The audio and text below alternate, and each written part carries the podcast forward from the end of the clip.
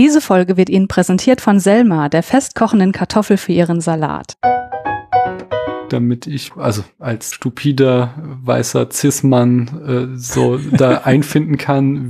Also zum einen glaube ich, dass der Film ganz bewusst das nicht so eng nimmt mit den Begriffen und wie schnell man durch Kleidung aus, aus den Rollenerwartungen ausbricht ja, sie, sie kann, darf halt immer nur da sein, und an, um anderen zu helfen. Und sie selbst wird dadurch so ein bisschen eben nicht als vollwertige Person dargestellt. An, andererseits, hey, sie muss nicht sterben. Ist das nicht, ist das nicht dann positiv? ja. Also mein zentrales Problem an dem Film ist, dass sich nie jemand im ganzen Film wirklich bei Lola äh, entschuldigt. Vielleicht drückt das auch genau diese, dieses Ausgestoßensein oder dieses außerhalb der Gesellschaft Stehende aus, dass offensichtlich die gleichen Maßstäbe nicht gelten. Ich habe jemanden inspiriert zu Burgunder.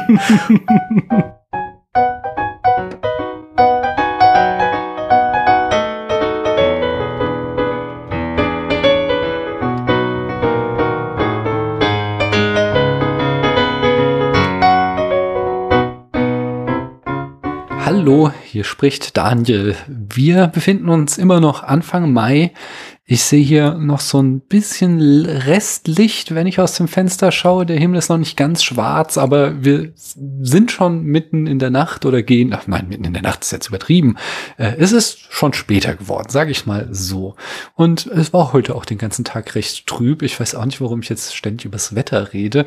Vielleicht, weil bei uns in der Pandemie immer noch nichts passiert, außer dass wir gute Filme gucken und dann mit spannenden Menschen ich darüber reden darf. Und deswegen frage ich erneut, erneut.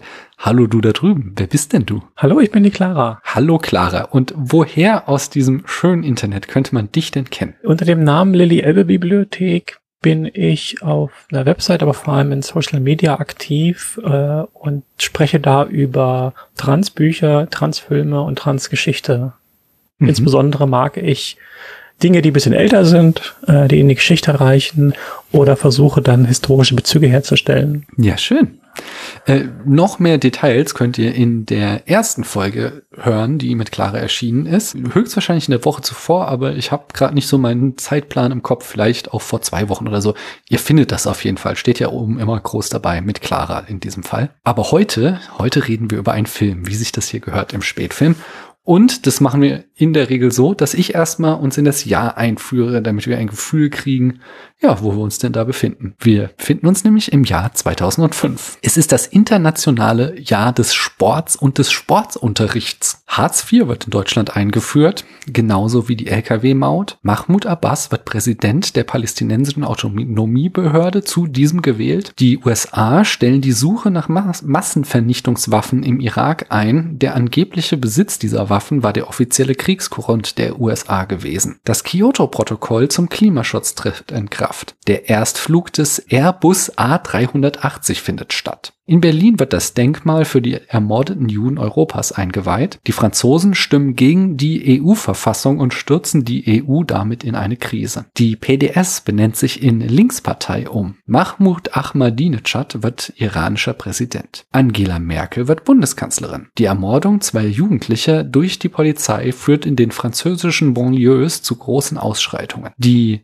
oh Gott, ich hoffe, ich spreche es richtig aus, die Svinesundbrücke zwischen Norwegen und Schweden wird eingeweiht. Die Landeeinheit Jugends der Raumsonde Cassini landet auf dem Saturnmond Titan.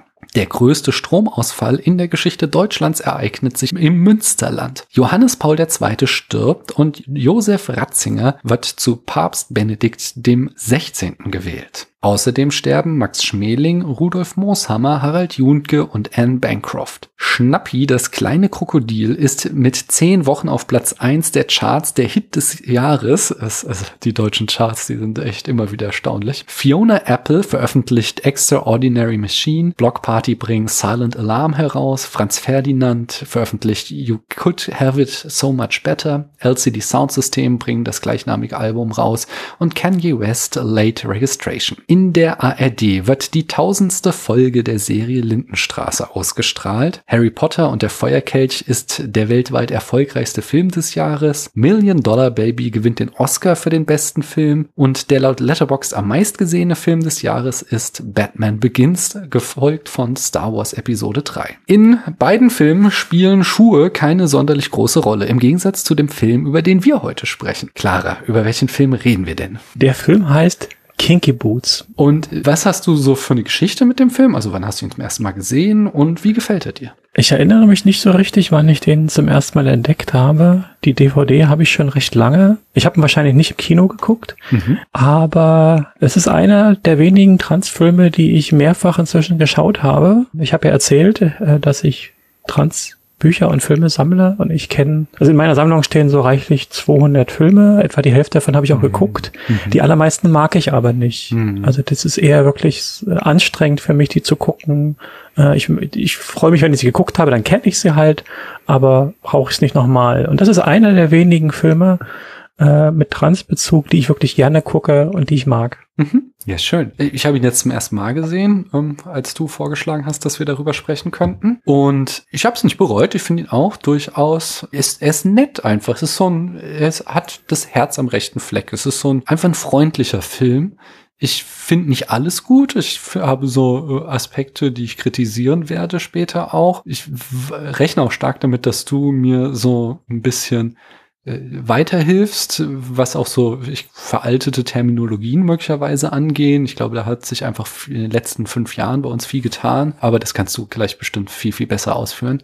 Äh, aber er, er, ist sehr sehenswert, er ist ähm, sehr nachdenkenswert über viele Aspekte, finde ich. Ähm, aber ich bin nicht hundertprozentig unkritisch, sage ich mal. Aber ich denke, die Details, die werden wir uns gleich noch erarbeiten. Vorher bringe ich uns nochmal schnell die Eckdaten. Wie ich bereits sagte, der Film stammt aus dem Jahr 2005. Regie führte Julian Gerald. Dessen Filmografie, da ist glaube ich so der größte Hit, ähm, Becoming Jane aus dem Jahr 2007. Äh, außerdem hat er noch gemacht Brideshead Revisited 2008, The Girl 2012, A Royal Night Out 2015 und bei der Netflix Erfolgsserie The Crown hat er in zwei Folgen Regie geführt im Jahr 2016. Das Drehbuch haben unter anderem Geoff Dean geschrieben. Der hat ein paar Drehbücher geschrieben, aber er ist vor allem, habe ich gelesen, berühmt dafür, dass er für Schreck äh, den Song Best Years of Our Lives geschrieben hat.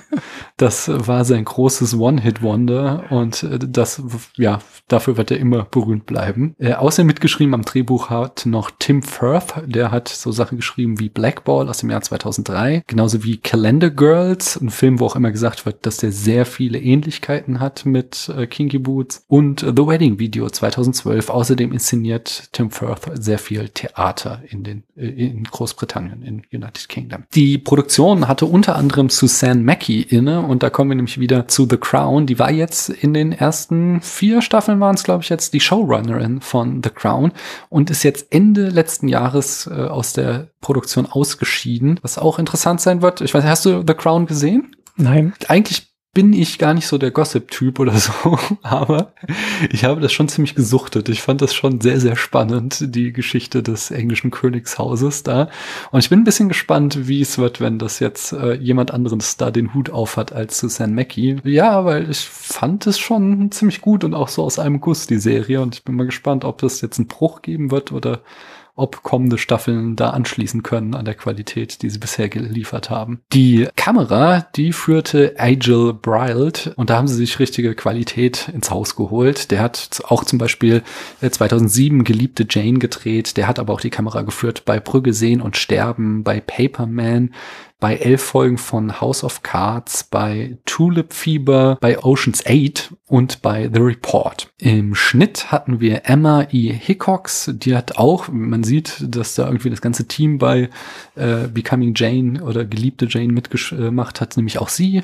Außerdem hat sie noch geschnitten Bad Moms, Dumpling und Holiday, äh, um ein paar zu nennen. Und die Musik stammt von Adrian Johnston. Den könnte man kennen von 1997 Welcome to Sarajevo, 2005 Lassie kehrt zurück und ebenfalls wieder 2007 Becoming Jane. Ja, und dann die Besetzung. In der Hauptrolle haben wir Joel Edgerton, der den Charlie Price spielt. Ich habe gelesen, dass er in Episode 2 und 3 von Star Wars mitgespielt hat. Ich habe keine Ahnung, wer er da war, aber das sind ja genug Leute in bunten Make-up, also irgendjemand hat er da auch gespielt. Außerdem hat er bei Zero Dark Thirty mitgespielt von Catherine Bigelow 2012, bei The Great Gatsby 2013 ist er dabei, It Comes at Night 2017, Red Sparrow 2018 und jetzt nächstes Jahr wird er dann auch bei dem äh, bei der Serie Obi-Wan Kenobi auf Disney Plus zu sehen sein, die ja anschließt an Episode 3. Ja, dann ich ich halte mich an deine Vorgabe Chewie Ejiofor, aber ich muss den Nachnamen sagen, Ejiofor, Ejiofor, genau so war es. Chewie Ejiofor er spielt die Lola. Er ist bekannt, sein, sein Durchbruch war 1997 Amistad von Steven Spielberg, 2003 in Love Actually ist er zu sehen, 2006 in Inside Man,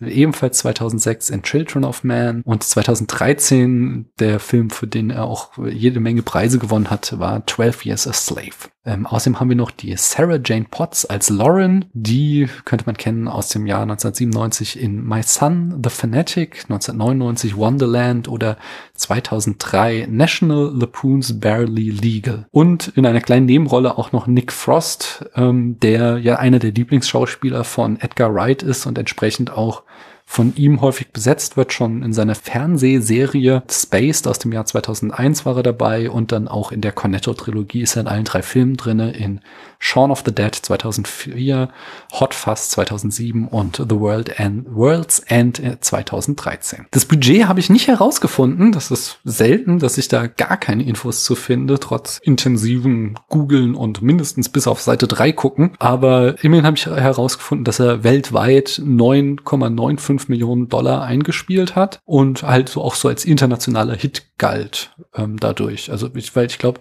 in UK hat er auch okayisch eingespielt, aber dann das meiste hat er tatsächlich international geholt. Und äh, beim Genre sind wir eindeutig in der Komödie oder wie ich jetzt auch gelesen habe, in dem Subgenre der Komödie der Britcom. Da kommen wir auch gleich noch zu, was die denn so auszeichnet. Ja, Clara, magst du uns mal die Handlung in fünf Sätzen darlegen? Ungefähr, mehr oder weniger. Ich werde es versuchen. Sehr schön. Also, Charlie Price ist der Sohn eines alteingesessenen Schuhfabrikanten in Northampton in der englischen Provinz. Und gerade als er endlich wegkommt nach äh, London zusammen mit seiner Freundin, ereilt ihn die Nachricht, dass der Vater verstorben ist und so reist er zurück, wo er eigentlich nie hin wollte äh, und ist jetzt der Chef von einer Schuhfabrik. Er stellt sehr schnell fest, dass die traditionelle Schuhherstellung kein, keine Zukunft mehr hat und als er dabei ist, die Schuhbestände verkaufen zu wollen, gerät er in einen Nachtclub und trifft auf äh, Lola, die Drag Queen. Und dann entsteht die Idee, Filme für eine Marktlücke produ zu produzieren, Entschuldigung, Schuhe für eine Marktlücke mhm. zu produzieren, nämlich Schuhe für Drag Queens und Crossdresser, die größer und schwerer als durchschnittliche Frauen sind und stabilere Schuhe brauchen. Mhm. Und daraus entspinnt sich dann die Geschichte. Ja, sehr schön. Dann, ich würde gern, wenn du nichts dagegen hast, mit den Terminologien anfangen, damit ich, also als stupider weißer Cis-Mann äh, so da einfinden kann, wie, weil ich weiß nicht, ob es jetzt mit dem Alter des Films zusammenhängt, oder lass mich anders anfangen. Du hast ja mir gesagt, äh, du magst den Film, weil da Trans, äh, weil das eine der seltenen positiven Trans-Repräsentationen ist, war so, glaube ich, ungefähr deine Worte. Richtig, aber es lässt sich darüber diskutieren, was, was ist jetzt das daran Trans und was nicht nicht. Genau, weil es wird ja in dem Film selbst nie von Trans gesprochen, mit Ausnahme des Wortes Transvestit, wo ich jetzt schon dachte, das ist zumindest heutzutage eine Beleidigung. Aber das kenne ich mich auch gar nicht aus. Äh, ich sag noch mal kurz, äh, es wird stattdessen ähm, immer von Track Queens gesprochen und Crossdresser, wie du es auch gesagt hast. Außerdem fällt wiederholt die Formulierung Damen und Herren und solche, die sich noch nicht entschieden haben. Ja, magst du sagen, wie, wie diese Terminologie des Films einzuordnen ist? Ob das jetzt einfach, weil der schon 15 Jahre alt ist oder ob wir hier andere ja, Aspekte des Spektrums haben. Also zum einen glaube ich, dass der Film ganz bewusst das nicht so eng nimmt mit den Begriffen. Mhm. Also ich habe auch bei den Büchern, bei meinen vielen Büchern eins, was ganz bewusst so einen schönen, der so open-minded ist und sagt, komm, alles Spektrum gehört irgendwie alles dazu und, und, mhm. und so mhm. weiter. Und so ein bisschen in diesem Geiste empfinde ich das hier auch. Wenn wir jetzt ein bisschen strenger rangehen, ist ein, zum einen der Begriff Transvestit. Ich würde das nicht als Beleidigung sehen, aber es ist einfach ein veralteter Begriff, mhm. wo man dann doch eher Crossdresser sagen würde. Und es hat mich ziemlich erstaunt, dass der Film das Wort verwendet, obwohl nämlich im, im Audiokommentar, wenn die darüber sprechen, die immer nur von Drag Queens reden mhm. und äh, nie, nie äh, von Transvestiten. Aber eigentlich unterscheidet sich auch nochmal äh, das Thema äh, Crossdressing vom Thema Drag, weil Drag ist ja eigentlich eine Performance auf der Bühne. Mhm. Äh, und jeder kann Drag machen, egal ob Crossdresser oder nicht, ob cis, ob trans, ob non-binary. Das sind eigentlich zwei Paar Schuhe, die natürlich Ähnlichkeiten haben und, und irgendwo sich auch Überschneidungen haben, aber zwei verschiedene Dinge sind. Mhm. Ich glaube, der Film nimmt das aber gar nicht so wichtig. Äh, Lola würde ich durchaus eindeutig als Drag Queen sehen, die aber natürlich auch irgendwie eine feminine Seite hat, die die ein Stück weit darüber auslebt. Mhm. Äh, aber wenn wir jetzt zu ihrer Bar gehen, äh, wo sie auftritt, da sind natürlich auch andere Transmenschen zu Gast, die dann aber eher wahrscheinlich man als Crossdresser sehen kann oder vielleicht andere, äh, wobei Drag Queen ist, ist erst eigentlich, die dann auf der Bühne sind. Mhm. Ähm, in der Realität ist es wohl auch so, dass äh, nicht wenige Transmenschen äh, gern in, in solche Drag-Shows gehen oder so, weil das vielleicht auch eine der wenigen Orte ist, wo man einfach so sein kann, ohne mhm. beglotzt zu werden und ohne, mhm. ohne sich fremd zu fühlen. Mhm. Reicht dir das so ein bisschen als Einordnung? Ja, ich würde noch gerne, ähm, der Film würfelt ja ziemlich wild dann weibliche und männliche Pronomen durcheinander. Ähm, Ach, ich, sorry, ich will noch was sagen zu ja, dem Thema. Äh, sehr geehrte Damen, Herren und die, die sich noch nicht entschieden genau. haben. Das finde ich einfach nur äh, humoristisch. Mhm weil das so schön äh, aufgreift, dass es auch ein Fluss sein kann, dass mhm. Menschen, dass es sich verändern kann und dass es halt das auch signalisiert so eine Offenheit. Also eine, die, die wir eigentlich jetzt im, im Jahr 2021 viel eher sehen, dass Non-Binary-Menschen präsent sind oder äh, oder andere Menschen, äh, die damals vor 15 Jahren äh, fast gar nicht vorkamen. Mhm. Also es, es sagt einfach, äh, es gibt Männer, es gibt Frauen, es gibt Transpersonen, es gibt Leute, die irgendwo sich auf diesem Spektrum befinden und hier sind alle willkommen. Also ja. das, das, ist sehr, sehr offen, das finde ich sehr angenehm. Ja, auf jeden Fall. Das ist auch so insgesamt so der, der Geist, der in dem Film steckt. Der, ich würde sagen, da kommen wir gleich noch zu. Aber würde ich dann tatsächlich noch so, ähm, dass, wie gesagt, so weibliche, männliche Pronomen werden hier äh, in Bezug auf Lola äh, sehr durcheinander geworfen. Sie äh, stellt sich halt dann zwischendurch auch mal als Simon vor, was dann ähm, ja wieder so diesen mehr Drag Queen Charakter hervorhebt, ob sie dann eben doch ähm, quasi cis-männlich ist und das ein Show-Act, aber andererseits tritt sie ja dann auch in ihrer Freizeit in der Regel als Lola auf und so im äh, quasi äh, Tiefpunkt des Films wird es ja dann doch auch wieder als Beleidigung und quasi strategisch gegen sie eingesetzt, eben das männliche Pronomen und der Geburtsname. Wie findest du, dass der Film sich hier so positioniert? Ja, es ist ein bisschen schwierig zu sagen. Also ich habe ja gesagt, ich würde, würde Lola doch der eher als Drag Queen sehen. Mhm. Man kann darüber diskutieren tatsächlich, weil sie auch in der Freizeit als Lola unterwegs ist, gleichzeitig auch doch wieder als Simon ab und zu auftritt. Mhm. Ich glaube, die Pronomen beziehen sich ja auch fast immer genau auf die Rolle, in der sie gerade unterwegs ist. Ich weiß nicht, ob da ein bewusstes Misgendering stattfindet. Bis auf diese eine Tiefpunktszene, aber da wird das ja genau be ganz bewusst gemacht als, mhm. als ein Angriff sozusagen auf sie. Oder als eine, als eine Beleidigung. Okay, haben wir es, oder? Ich denke schon. Also der Film ist, ist da nicht so festgefahren oder festgelegt. Das mhm. kann man negativ finden, weil, weil das halt uneindeutig ist. Man kann es aber auch positiv finden, weil das alles ein bisschen offener macht. Mhm. Und achso, vielleicht noch so, äh, glaubst du, das würde heute noch so gemacht oder glaubst du, äh, durch, durch jetzt den einfach, ja, wie ich ihn erlebe, sehr viel offenen Diskurs in den letzten fünf Jahren etwa, dass man da heute vielleicht anders herangehen würde? Ich könnte mir vorstellen, dass man nicht mehr Crossdressing und Drag vermischen würde. Hm. Okay. Ja, wollen wir mal über die erste Szene sprechen? Gerne. Weil die hat mich ja schon echt verzückt. Magst du uns vielleicht mal so kurz beschreiben, was wir da sehen? Wir sehen ein, ein, ein Kind, äh, was ganz bewusst nicht eindeutig Junge oder Mädchen ist, was sich ein paar hohe Schuhe anzieht. Ähm, das Kind sitzt auf was ist denn das? So ein, so ein Pier, glaube ich, mhm. an der mhm. See aus Holzbohlen und fängt dann da an zu tanzen. Mhm. Äh, mit einer ganz wunderbaren Musik und sehr beschwingt und wird dann am Ende aber sehr unsanft daraus zurückgeholt. Äh, so ein mürrischer alter Mann klopft von innen an die Scheibe, das ist ihr Vater, der sie da, da wegholt. Und da wird, glaube ich, schon klar gemacht, schon als Kind war da die Lola vorhanden in, in, in Simon und der Vater hat das überhaupt nicht akzeptiert.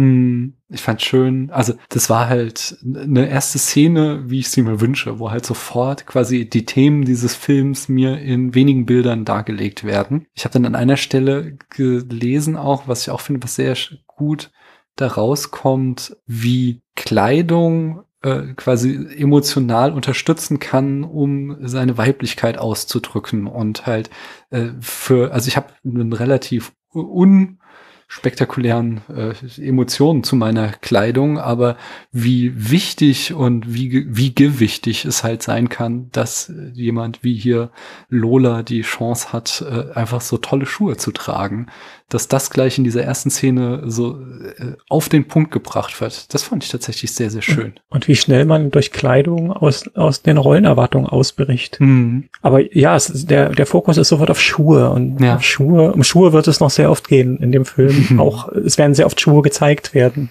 Mhm. Ja, sehr schön. Dann habe ich so so eine Reihe von so, ich sag mal so klassischen Filmrezensionen gelesen und da wurde auch ein bisschen kritisiert, dass der Film ähm, sehr formelhaft ist, dass so äh, eben dieses Subgenre der Britcom da sehr uninspiriert quasi abgehandelt wird. Ich hatte da so eine Definition, was so eine Britcom ausmacht. Das ist gutherzige Provinzmenschen geraten in Schwierigkeiten.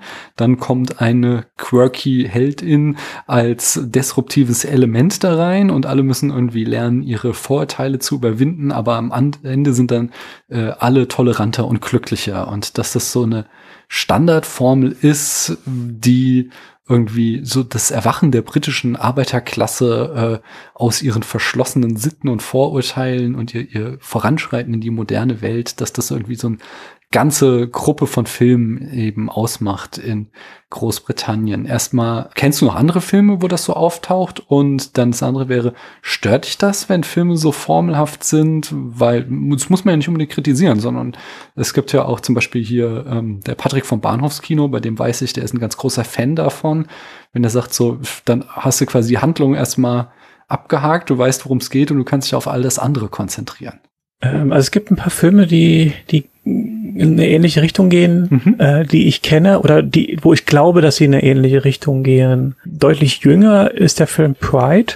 Mhm. Äh, also, ob du den kennst. Nee, ähm, äh, Da geht's um, im Prinzip spielt der Film in der Zeit, äh, als die äh, Margaret Thatcher Regierungschefin war in UK und es geht um Streiks äh, bei äh, irgendwelchen Industriearbeitern, ich weiß nicht mehr was, und dann kommen queere AktivistInnen äh, und das erzeugt natürlich auch erstmal einen ähnlichen Konflikt äh, mhm. und die müssen sich zueinander finden. Ich weiß nicht, ob Irina Palm aus UK stammt, aber es erinnert mich auch ein bisschen daran. Ich spiele auch in der Provinz, ich weiß aber gar nicht, ob in der englischen oder in der amerikanischen. Ich hätte jetzt gefühlt gesagt in der englischen und in der Verlegenheit, Arbeit zu finden und äh, Geld zu verdienen, äh, gerät sie dann so halb ins Rotlichtviertel mhm. äh, oder, oder ganz. Äh, das hat mich auch ein bisschen daran erinnert.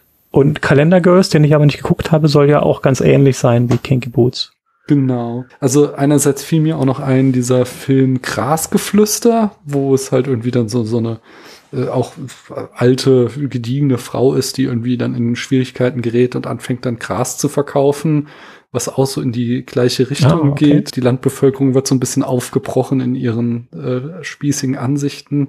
Äh, und der andere Film, der mir noch einfiel, ist äh, Ganz oder gar nicht. Das ist, wo auch irgendwie so Stahlarbeiter und das Stahlwerk schließt und daraufhin beschließen die so eine Striptease-Truppe aufzumachen, äh, la Chippendales. Was, ja, wo, wo diese Formel vielleicht irgendwie so drinne steckt. Und Klingt ähnlich, ja. Ja, und stört dich dann sowas, wenn du das erkennst, dass das immer so die gleiche Aufbau ist? Oder ähm, findest du, ja, damit kann man schon mal arbeiten. Ich glaube, ich würde es nicht erkennen.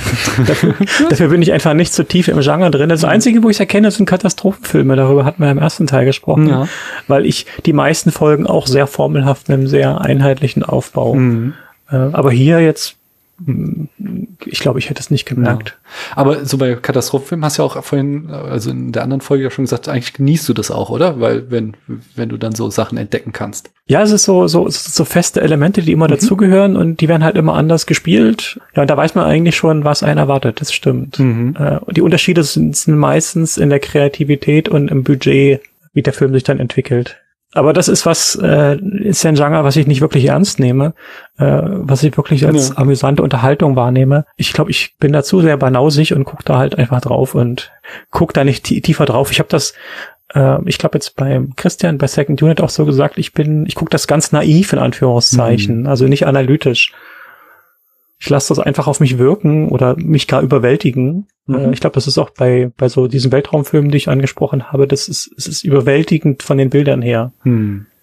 Und Ja. bei guten Katastrophenfilmen sind es ja auch überwältigende Bilder. Ja. Ja.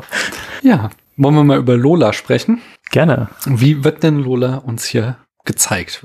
Wie, wie, wird, wie präsentiert der Film sie? Würde es äh, erstmal sagen, ist eine positive Darstellung, würde ich zum Beispiel behaupten. Würde ich, würde ich sehr, sehr, sehr stark so sehen, ja. Mhm. Also sie wird, wird als eine sehr starke Figur eingeführt. Mhm. Gleich in der ersten Szene, als sie auftaucht, will ihr Charlie zur Hilfe eilen und eigentlich kann sie sich selber verteidigen. Da- Das ja dann vor allen Dingen auch die Situation umdreht, weil er dann da quasi im Weg steht, äh, wird er von ihr ausgenockt versehentlich und dann muss sie sich um ihn kümmern und nimmt ihn halt mit in ihre Show, um ihn da aufzupäppeln. Also sie ist an, an vielen Stellen, auf verschiedenen Ebenen, äh, wird sie als, als stark, ich finde, würde sagen, stark dargestellt. Mhm. Und wie siehst du das, wie die anderen Menschen auf sie reagieren, jetzt besonders in Northampton, in der Provinz, wenn sie da hinkommt? Äh, es ist genau ein Vorurteil, was immer die Provinz hat, Mhm. was aber nicht von ungefähr kommt, glaube ich, und was halt auch jetzt vielleicht auf diesen äh, diese Formel passt von diesem Film, Mhm. äh, dass die Menschen überwiegenderweise erstmal große Schwierigkeiten mit ihr haben, sobald sie erkennen, wer sie ist. Mhm. Offensichtlich, denn der Nick Frost, der Don, erkennt ja nicht gleich, dass es eine Drag Queen ist Ja. äh, und hält sie erstmal für eine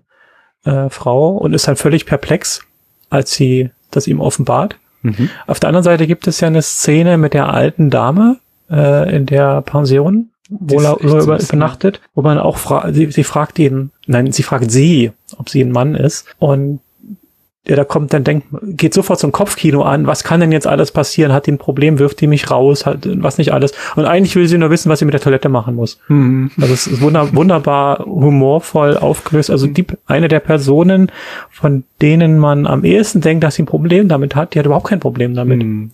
Während andererseits der, der Don, Mhm. äh, der wird ja so als, als Gegenpart aufgebaut, der auch von Anfang an so wirkt, dass er ein Problem damit und das auch immer mal, immer stärker hat, bis es dann irgendwann gibt. Hm. Bei der äh, Pensionswirtin fand ich auch noch so den Aufbau der Szene echt schön, weil äh, es ist halt irgendwie schon abends und, und Lola hat sich halt schon so ein bisschen locker gemacht, hat ihre Perücke abgezogen und dann, dann klopft's halt an der Tür und sie verkrampft sich halt total und äh, springt sofort, zieht ihre Perücke an, äh, versucht sich da irgendwie zurecht zu rücken, damit halt sie da nicht in irgendwelche Schwierigkeiten reingerät, in irgendwelche Intoleranz äh, Vorurteile mit ihrer ja ihrer Pensionswirtin, weil sie der bis der gegen ja bisher immer nur im Track entgegengetreten ist und dann kommt sie eben zu diesem Gespräch und es stellt sich heraus so, so äh, nee die Frau hat einfach überhaupt gar kein Problem mit damit und das fand ich ein, tatsächlich eine schöne Auflösung dieser Szene. Hm? Sehr, sehr nett, also im besten Sinne des Wortes Ja. gemacht. Hm. Ich finde, was ich auch noch mal zu dieser Stärke von Lola, was richtig gut fand, war halt auch dieses, dass Charlie dann, eh- also sie haben ja quasi so einen so einen Deal, den sie dann machen, wie du vorhin schon sagtest, dass halt die die Fabrik geht vor die Hunde und Lola designt dann oder soll helfen, irgendwie Schuhe mitzudesignen. Ähm, erstmal nimmt er halt nur ihre Maße und dann sagt er, er kommt wieder nach London um äh, die Schuhe ihr zu zeigen. Sie bräuchte nicht nach Northampton kommen und sie durchsteigt das natürlich sofort, dass er sich für sie schämt und sie lässt sich das halt einfach nicht bieten und geht dann halt Mhm. doch hin. Das fand ich auch einen sehr coolen Auftritt.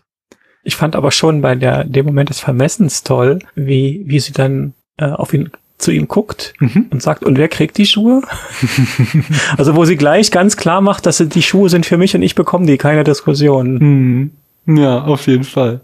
Äh, in der Szene fand ich auch toll, dass sie äh, darauf auf, äh, ich weiß gar nicht mehr, welche Zahl sie sagt, aber sie macht ihn ja irgendwie darauf aufmerksam, wie viele Crossdresser es gibt, die ihm halt nicht bewusst werden, so dass er halt quasi einen Markt hat, der, von dem ihm bisher gar nichts bewusst wurde. We- Weißt du noch, was sie sagt? Ich weiß es nicht mehr. Ich weiß nicht, was sie sagt, aber äh, er dreht sich um, glaube ich, Mhm. und dann stehen, sitzen ganz viele da und man sieht nur die Füße mit den Schuhen. Ja. Das ist dein Markt, so ungefähr, wird Mhm. da gezeigt. Ja, ja schön. Aber ich habe auch Kritikpunkte, ähm, also jetzt gelesen vor allen Dingen in, in kritischeren Texten, die sagten, dass was so ein klassisches Problem ist von ähm, ja, Transdarstellung vor allen Dingen in Filmen ist, dass uns Lola hier eigentlich als eine äh, komplett asexuelle Person gezeigt wird, deren einziges, äh, also die halt einfach nur in Track rumläuft und irgendwie damit so ein bisschen provoziert aber die gar nicht irgendwie eine eigene Sexualität hat, die irgendwie gar nicht, gar keinen eigenen Love Interest hat, sondern die die ganze Zeit nur fungiert als eine Figur, die quasi anderen auf den richtigen Weg schickt. Und dann halt irgendwie der weiße Cis-Mann, der kriegt dann seinen Love Interest, der äh, der intolerante Mann, ähm, der wird halt so ein bisschen toleranter gemacht und so, aber sie selbst, ja, sie, sie kann, darf halt immer nur da sein, um, an, um anderen zu helfen. Und sie selbst wird dadurch so ein bisschen eben nicht als vollwertige Person dargestellt. Äh, das wurde kritisiert und das kann ich durchaus nachvollziehen. Wie siehst du das? Da muss ich dir recht geben. Also sie ist so eine, eine Person, die gar kein soziales Umfeld zu haben scheint, keine mhm. Freunde, mhm. keine Partnerschaft, nur die, den, im negativen Sinne die Familie, die Herkunftsfamilie. Mhm. Ähm, und ansonsten ist sie nur quasi Katalysator für die anderen. Ja. An andererseits, hey, sie muss nicht sterben. Ist das nicht, ist das nicht dann positiv? ja, das, in der Tat. Also, wie gesagt, also diese alle Kritikpunkte, die ich jetzt bringe, die sage ich mir, sind auf hohem Niveau. Also ich finde, man merkt dem Film schon an, dass, dass er, ja, dass er einfach es auch gut meint mit Lola und eben eben sie, also sie wird einfach nicht negativ dargestellt, so, aber er macht halt trotzdem nicht alles richtig, würde ich sagen, oder? Ja, natürlich gibt es ja. Sachen, die man kritisieren kann, sonst wäre es ja der beste Film aller Zeiten. Stimmt. Äh, mir gefiel nämlich zum Beispiel auch nicht, dass äh, hier diese diese Nick Frost Rolle eben da der, ich, ich habe seinen Namen vergessen, der eben da der, Don. genau Don, der halt auch der Typ ist, der da die größten Vorurteile hat, der da ein Problem mit ihr hat. Und dann gibt's diese Armdrückszene, wo sie halt, äh, also, äh, Lolas Vater hatte halt äh, offensichtlich ein Problem mit ihr, aber er hat, hat ihr zumindest Boxen beigebracht, damit sie sich verteidigen kann in dieser Welt so. Und entsprechend stark ist sie dann auch. Und dann gibt's halt, äh, Don ist irgendwie der jahrelange Champion in dem Kaff im Armdrücken. Und sie fordert ihn dann heraus und sie drücken Arm und eigentlich ist Lola am Gewinnen, aber sie verliert dann extra, um halt seine Würde, sein, sein Ehrgefühl aufrecht zu erhalten. Ähm, obwohl er sie halt die ganze Zeit vorher total wie, wie Dreck behandelt hat. Das, einerseits ist es natürlich so, ein so ein schönes Bild von uh, The High Horse oder wie man sagt so, also, also einfach äh, quasi über der Situation stehen. Aber es ist eben auch wieder so in die gleiche Bresche schlägt. Das hat so ein leichtes Geschmäckle irgendwie, dass sie sich wieder so um die Gefühle von dem äh, intoleranten Typen kümmert, der sich aber einen Scheiß für sie interessiert. Ja, sie kümmert sich eigentlich um alle. Ja. Äh, nur um sie kümmert sich niemand, mhm. wie es ihr dabei geht. Das mhm. muss sie alles mit sich selber scheinbar ausmachen.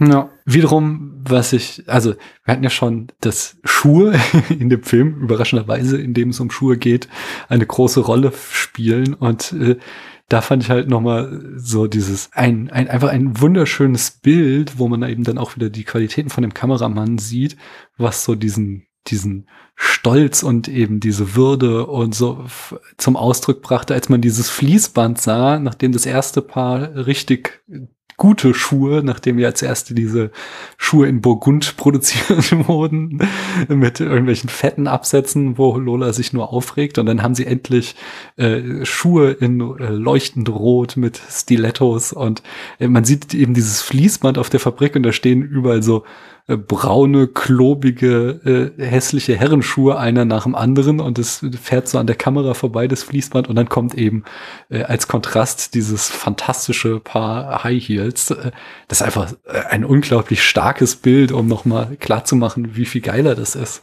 Äh, also zum einen finde ich, die, die Herrenschuhe, die, die sind jetzt gar nicht klobig, klobig und hässlich. Das sind ganz klassische, elegante Herrenschuhe. Ich habe mir jetzt auch in der Vorbereitung angeguckt, es gibt da so unterschiedliche Typen.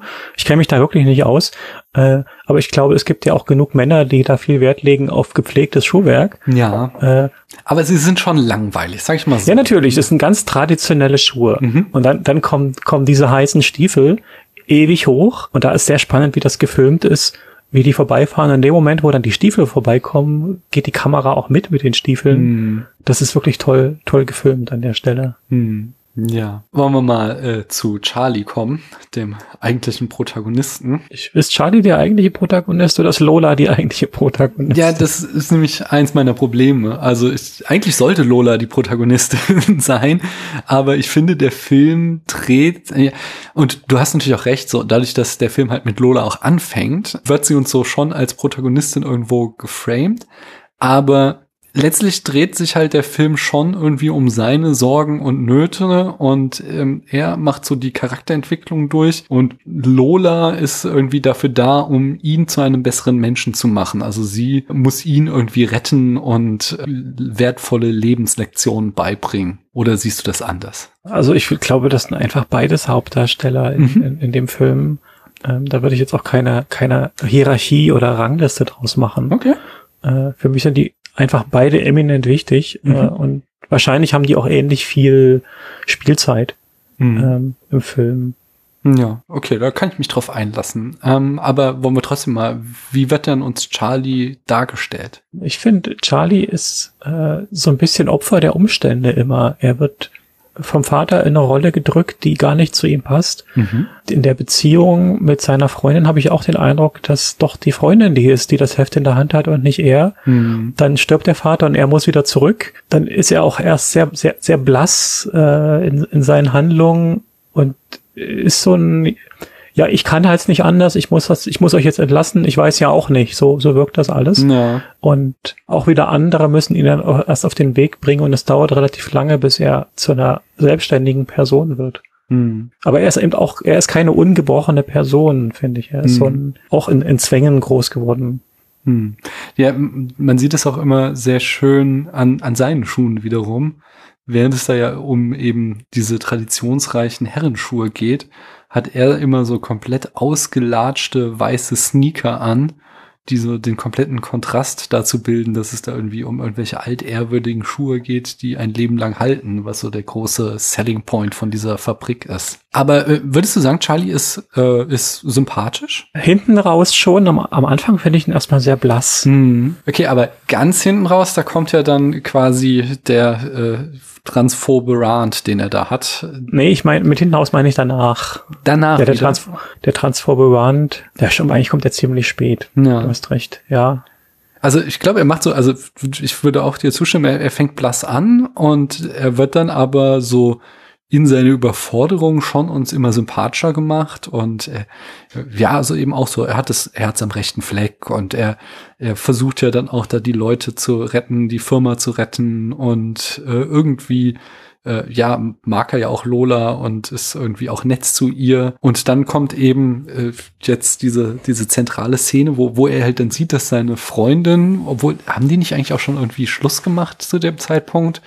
Ähm, jedenfalls kriegt er mit, dass sie jetzt mit so einem äh, Immobilienmakler was hat, äh, sieht er da in dem Restaurant, wo er sich eigentlich mit Lola verabredet hat. Und äh, das schockt ihn dann so sehr, dass er das an Lola auslässt und sie halt äh, massivst äh, beschimpft. Ja, er ist da. Er hatte am Anfang schon seine Schwierigkeiten mit ihr und ich glaube, das bricht dann nochmal richtig raus in dem Moment, wo er halt selber ganz massiv getroffen ist, weil er sieht, dass seine Freundin äh, im Prinzip die Beziehung aufgegeben hat mit ihm. Hm. Da habe ich wiederum eine durchaus positive Interpretation gelesen, die sagte, dass äh, das Gute an dieser Szene sei, dass sie uns zeigt, dass auch quasi ein sympathischer Mensch ähm, durchaus eben bigott sein kann und äh, Vorurteile in sich tragen und die dann äh, im in Anführungszeichen richtigen Moment herausbrechen und er sich dann eben als aggressiver und offen feindseliger Charakter zeigen kann. Äh, würdest du das unterschreiben, dass das äh, quasi die Lektion davon ist? Also auf jeden Fall kann man kann man der Szene das abgewinnen, dass man mhm. das auch so sehen kann. Äh, er ist in dem Moment, wo er wieder quasi erstmal Opfer ist, äh, oder wie soll ich das sagen? Seine Freundin hat ihn verlassen mhm. und, und in diesem Opfer sein, dieser Situation, wird er zum Täter gleichzeitig. Mhm. Äh, das drückt das vielleicht auch ein bisschen aus. Also die, seine eigene Schwäche macht ihn ja, äh, bringt ihn dazu, dass er dann zu verletzend ist zu Lola. Mhm. Ja, genau, das ging da in dem Text auch darum, dass er quasi dass äh, wie wir so einen Kontrast aufgemacht bekommen, so zwischen ähm, äh, Don, der halt so die ganze Zeit ja einfach seine Vorteile offen nach außen trägt und dann irgendwie so offen feindselig ist. Und Charlie, der halt ähm, erstmal ja, also er, er ist zwar irgendwie verklemmt oder so, aber er ist halt erstmal Lola nett gegenüber und freundlich, aber er hat halt doch irgendwo unbewusst äh, äh, ja Vorurteile verinnerlicht, die dann in dieser Szene rausbrechen. Ja, dieses sich schämen für Lola, mhm. was ganz zu Beginn ja auf äh, passiert, mhm. ähm, wo er nicht möchte, dass sie in die Fabrik kommt und wo, wo er völlig überfordert ist, als sie vor der Tür steht. Mhm. Das berichtet in der Szene halt auch nochmal raus. Er schämt sich für sie mhm. Äh, im Restaurant, weil er meint, alle gucken jetzt. Mhm. Und ja, das, das äh, bricht da nochmal quasi laut aus ihm heraus und mhm. er verletzt sie dann sehr stark also ich kann dieser Lesart was abgewinnen. Ich finde das äh, eine durchaus äh, passende Interpretation.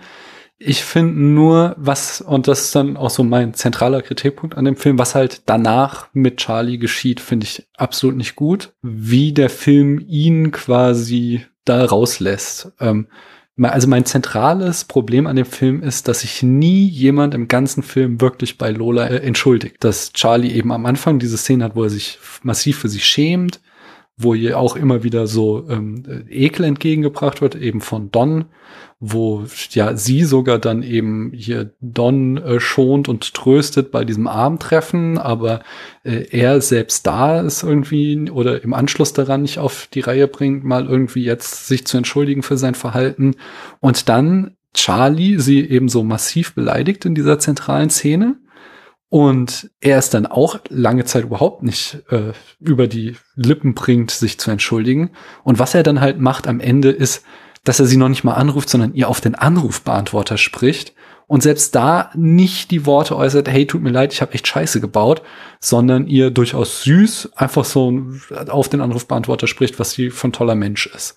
Äh, das kann man, finde ich durchaus positiv, aber es fällt, also mir fehlt halt ähm, dass tatsächlich mal Menschen da hingehen und sagen so, hey Lola, wir waren echt kacke zu dir und es tut uns leid. Und dass das in dem ganzen Film nicht einmal passiert, das finde ich schon so ein bisschen enttäuschend. Jetzt würde ich wieder fast sagen wie vorhin, hey, hey, sie ist doch nicht umgebracht worden. Ist das nicht schon toll? Also ich bin, ja. ich, ich, bin, ich bin so ein bisschen verdorben von so viel ja. schlechten Filmen oder so viel schlechten Darstellungen. Ja. Äh, du hast auf jeden Fall recht. Äh, ich weiß nicht, wie ich das sagen soll.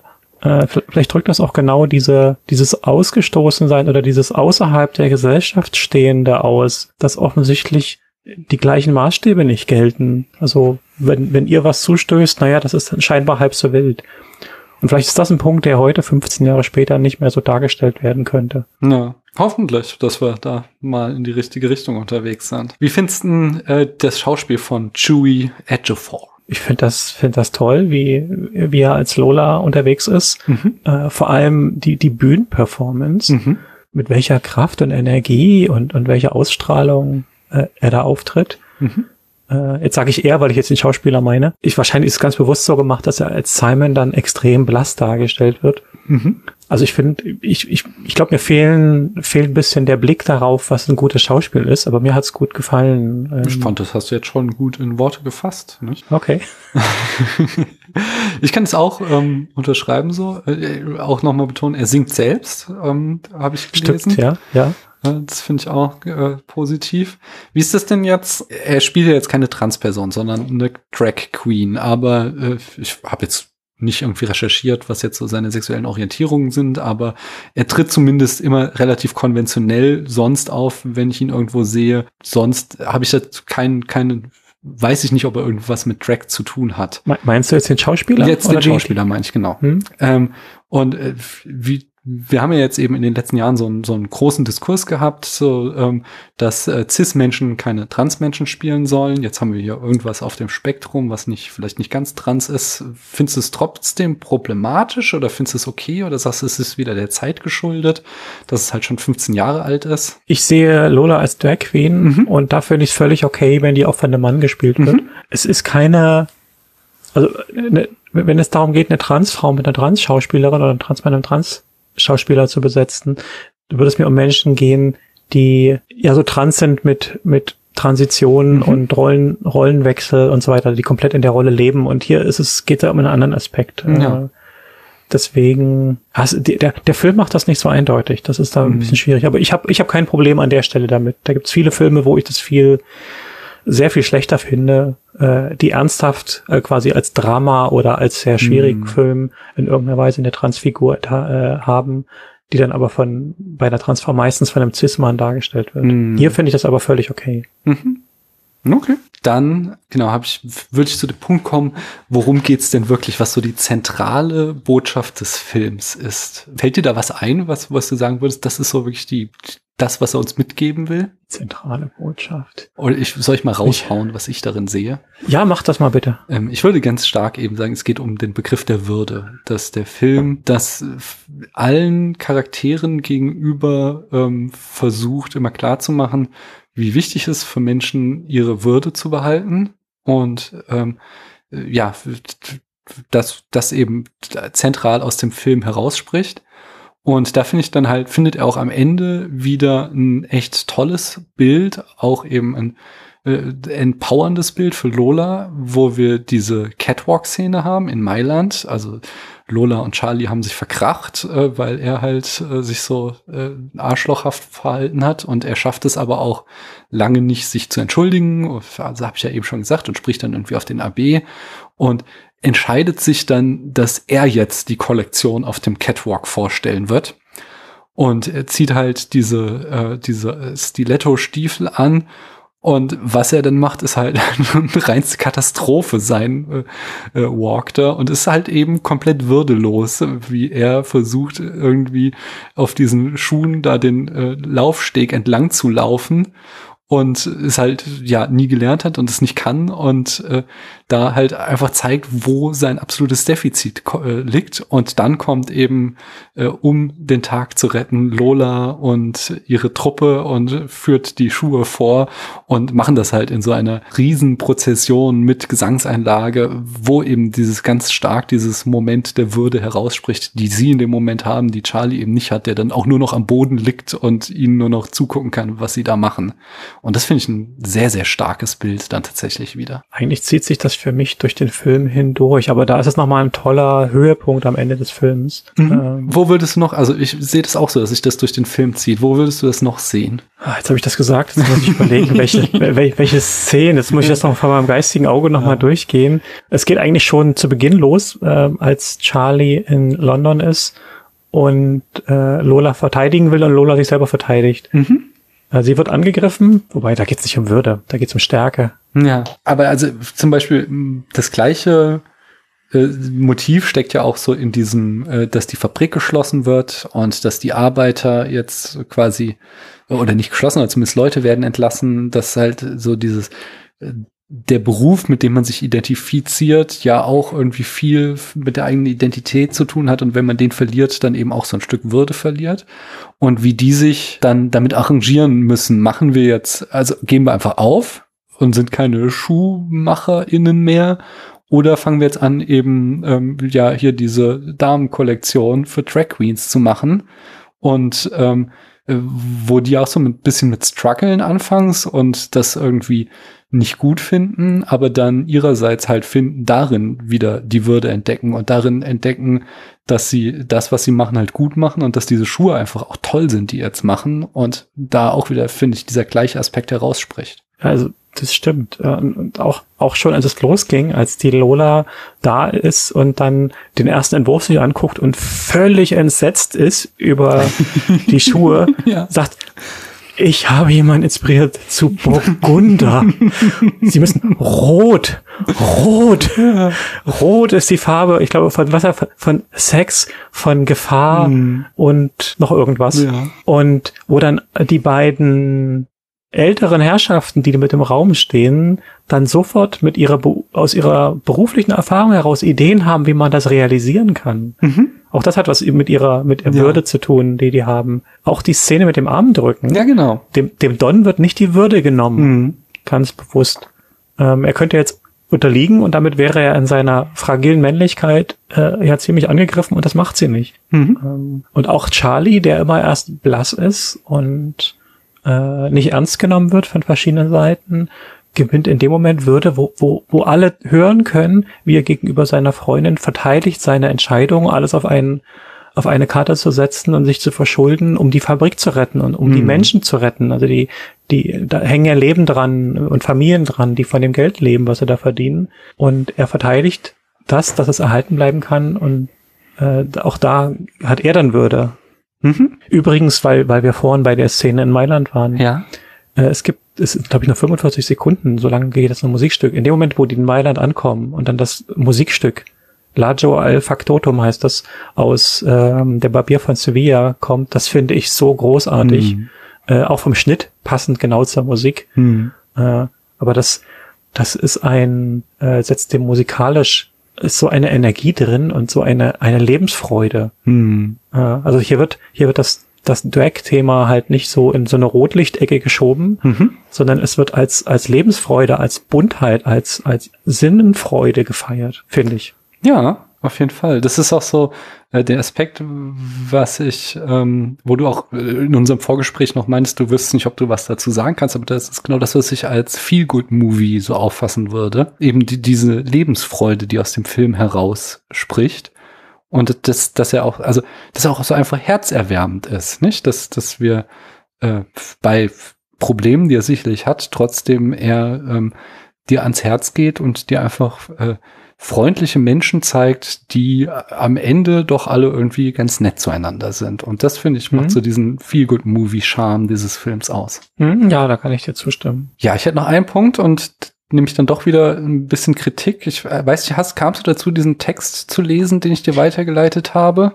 Ich, ich habe mir versucht zu lesen, der hat mich überfordert in seiner Sprache. Das ist so sehr, ich weiß nicht, so poststrukturalistische, marxistische äh, Terminologie. Ich würde aber vielleicht mal so die Kernthese zusammenfassen und Gerne, dass ja. wir da vielleicht mal drüber reden. Der Text war von äh, Massimo Monfiletto. Ich glaube, es gibt im Deutschen kein passendes Pronomen. They ist das Pronomen, das they benutzen.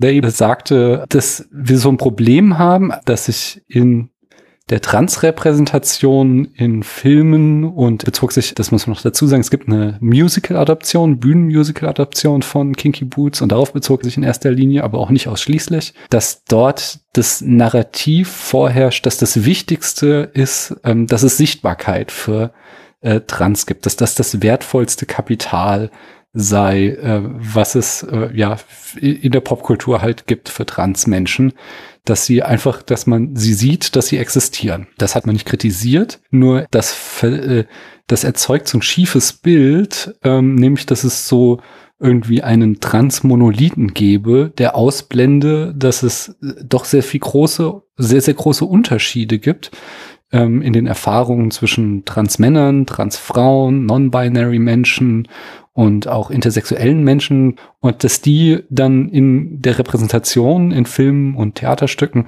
immer zu so einer homogenen Masse ähm, äh, gemacht werden, die alle einfach trans sind und gar nicht genug auf eben auch die individuellen Unterschiede in deren äh, Geschichte dargestellt wird. Und in dem Bezug ähm, kritisiert auch Kinky Boots, und zwar, dass hier mit der Drag Queen gearbeitet wird. Das ist wieder so ein ganz abgegriffener Trope, der auf den gerne zurückgegriffen äh, wird, weil der halt was Bekanntes ist. Das wird dann gerne dargestellt, um irgendwie Transidentität äh, zu repräsentieren. Aber das würde eben, dadurch, dass wir immer solche abgegriffenen Tropes haben, würde das eben verdecken, dass es ganz viele verschiedene Arten von Transsein gibt. Und they oder the, them Argument, oh Gott, es tut mir echt leid, dass ich da mir die Worte fehlen, war dann eben, dass wir uns ein wenig lösen sollten von diesem dieser Fixierung auf nur sichtbar machen, sondern es quasi jetzt an der Zeit wäre, auch mal ein bisschen differenziertere äh, Narrative zu zu erzählen, ein bisschen differenziertere Tropes in Filmen und Theaterstücken und Serien zu haben, die zeigen, wie äh, divers dann doch auch äh, die, ja, die verschiedenen Lebenserfahrungen innerhalb des Trans-Spektrums sind. Hast du dazu eine Meinung? Also ich finde, das ist nichts, was man einem 15 Jahre alten Film vorwerfen kann. Wenn man guckt, was, was damals der Normalfall ja. war, ähm, bei einem Film von 2020 äh, ist es vielleicht ein legitimer Punkt. Mhm. Andererseits äh, gibt es auch eben äh, Filme und Serien mit neuen Binary-Figuren. Mhm. Es gibt inzwischen viel mehr Transmänner, die es früher nicht so oft gab. Es gibt, also ich kenne ich jetzt nicht viele, aber es gibt auch Filme oder Serien, wo Intersex-Menschen oder intergeschlechtliche Menschen äh, dabei sind. Aber es ist, es ist halt trotz allem ein Nischenthema und in der Nische äh, mhm. fächert sich das nochmal weit auf und es ist wahrscheinlich schwierig, das alles zu repräsentieren, mhm. aber es gibt immer mehr. Also das ja. sehe ich ja auch, dass es einfach eine deutlich vielfältigere Darstellung mittlerweile gibt. Mhm. Ähm, das ist auch, finde ich, sowas, was äh, in der ersten Folge habe ich ja so kurz über Scorsese und seine Abneigung gegen äh, Netflix-Content gelästert, was der halt total übersieht, dass wir eben durch die Streaming-Dienste viel mehr auch so Nischenthemen bedienen können und es dadurch, ich glaube, sehr viel mehr Raum auch solchen, äh, ja, zum Beispiel Trans-Themen eingeräumt wird, die es vor den Streaming-Diensten so nicht gab, weil alles irgendwie auf den großen Kinomarkt abzielen musste und dort irgendwie versuchte, das Massenpublikum anzusprechen, um irgendwie die Gewinne einzufahren. Ja, also ich habe mir sehr, sehr, ich war begeistert, als Transparent auftauchte. Mhm weil ich hatte noch nie in meinem Leben eine Serie gesehen, die das Thema Trans in den Mittelpunkt stellt und die breit beworben wird von Amazon. Äh, ich war völlig fasziniert. Ähm, mhm. Und das ist ja noch schon wieder einige Jahre her. Und inzwischen mhm. gibt es eben äh, noch viel mehr diverse Darstellungen. Mhm. Ich weiß nicht, ob die Kritik sich jetzt auf das Musical bezieht. Zu dem kann ich nichts weiter sagen. Ja. Ähm, also für, für einen Film, der 15 Jahre alt ist, finde ich die Kritik nicht wirklich passend. Mhm. Ja, in der Tat. Äh, auf das Musical, also äh, das Musical und andere eher zeitgenössischere Werke. Also wenn ich mir angucke, die Filmgeschichte und die mhm. Filme und die Darstellung, die ich kenne, dann ist das wirklich äh, eine, eine Kritik, die wirklich ganz frisch nur sein kann. Mhm. Also wie soll ich das sagen? Es, sind, es gibt 100 Jahre schreckliche Darstellungen ja. mit ganz wenigen halbwegs positiven. Also ich glaube, ich sagte vorhin, ich bin auch schon so verdorben und vielleicht auch ein bisschen abgestumpft, dass ich solche Feinheiten gar nicht mehr wahrnehme. Mhm. Weil meistens ist es einfach so viel, so massiv viel schlechter, mhm. dass solche äh, Kritik so, so, auch, die auf alle Fälle berechtigt ist, aber dann doch schon aufsetzt auf ein Niveau, was wir erst seit ganz kurzem haben. Mhm. Ja. Ja, das sind doch schöne Worte, schöne, die nochmal ein gutes Fazit ziehen.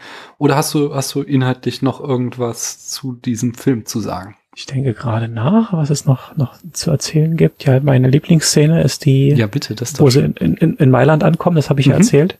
Einfach wegen, ich glaube wieder wegen der Musik, die ja. so, so, so toll ist. In den, auf der DVD sind noch ein paar Extra-Szenen, die es mhm. nicht in den Film geschafft haben. Und da ist noch mal eine spannende dabei. Auch im Film wird ja die Eingangsszene nochmal aufgegriffen mit dem Tanz mhm. auf dem, auf dem Pier. Ja, und genau. es gibt eine alternative Szene, wo, wo Lola dann reingeht danach und äh, im Altenheim eine Vorführung macht und sagt, hey, äh, das ist nicht mein normales Publikum, ich bin ein Mann und, äh, und dort äh, geht sie kurz an ihrem Vater vorbei und sagt, keine Angst, ich werde keinem verraten, dass wir verwandt sind, aber du hast mir immer gesagt, dass ich mich nie trauen werde, vor dir als Frau aufzutreten. So, jetzt habe ich es gemacht. Hm. Wo der, der, der Vater als ja sehr, sehr, sehr alter Mann im, im Seniorenheim ist. Es erinnert ein bisschen an den, ich weiß nicht, wie er heißt, bei Breaking Bad. Hm. Da ist auch der Vater von denen, ja.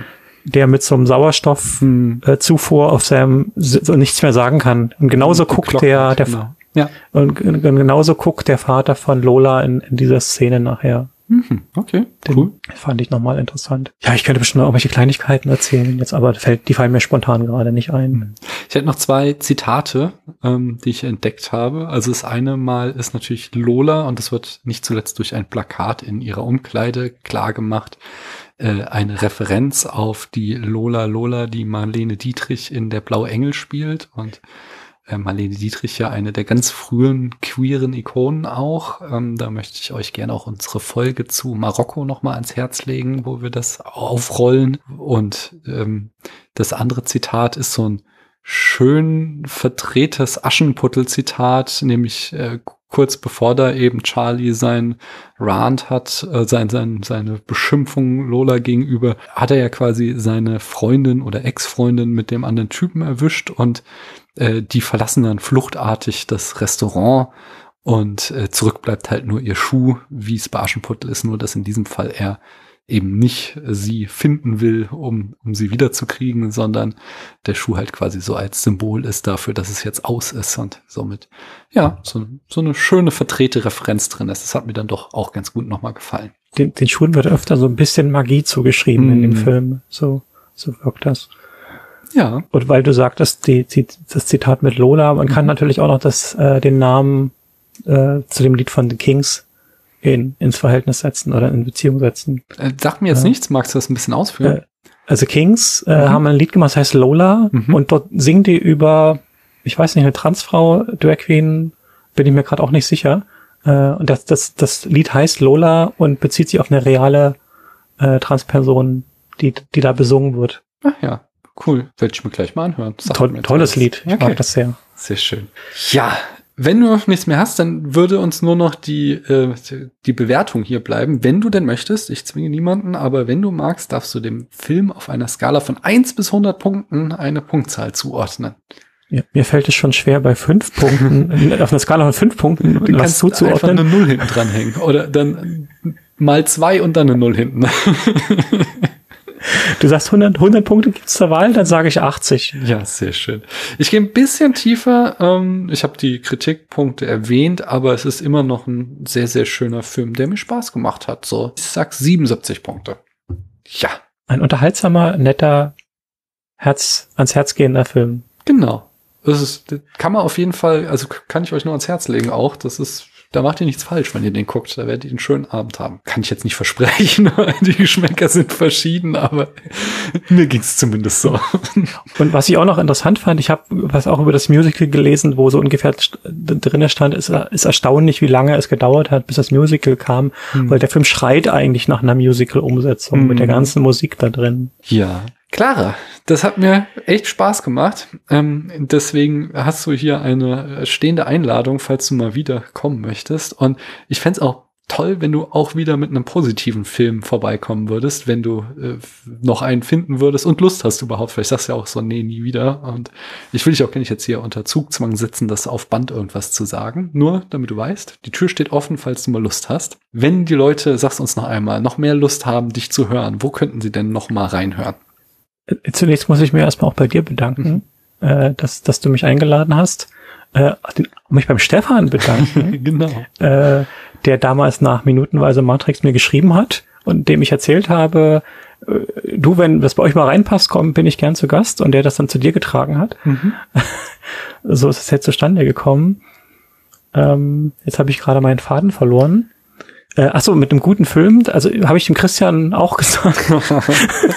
ja, die Konkurrenz ist hier hoch, ich sehe. Ich, ich muss, ich muss, äh, äh, aber es soll, soll ja ein paar neuere gute äh, Filme geben oder mit guten Repräsentationen. Vielleicht mhm. entdecke ich da dann mehrere. Ich bin gespannt.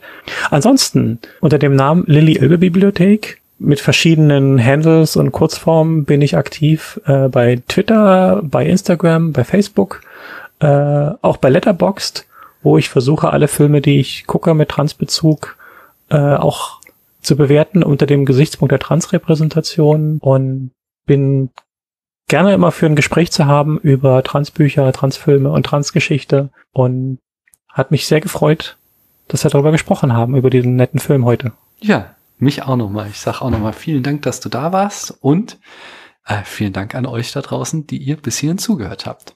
Tschüss. Tschüss.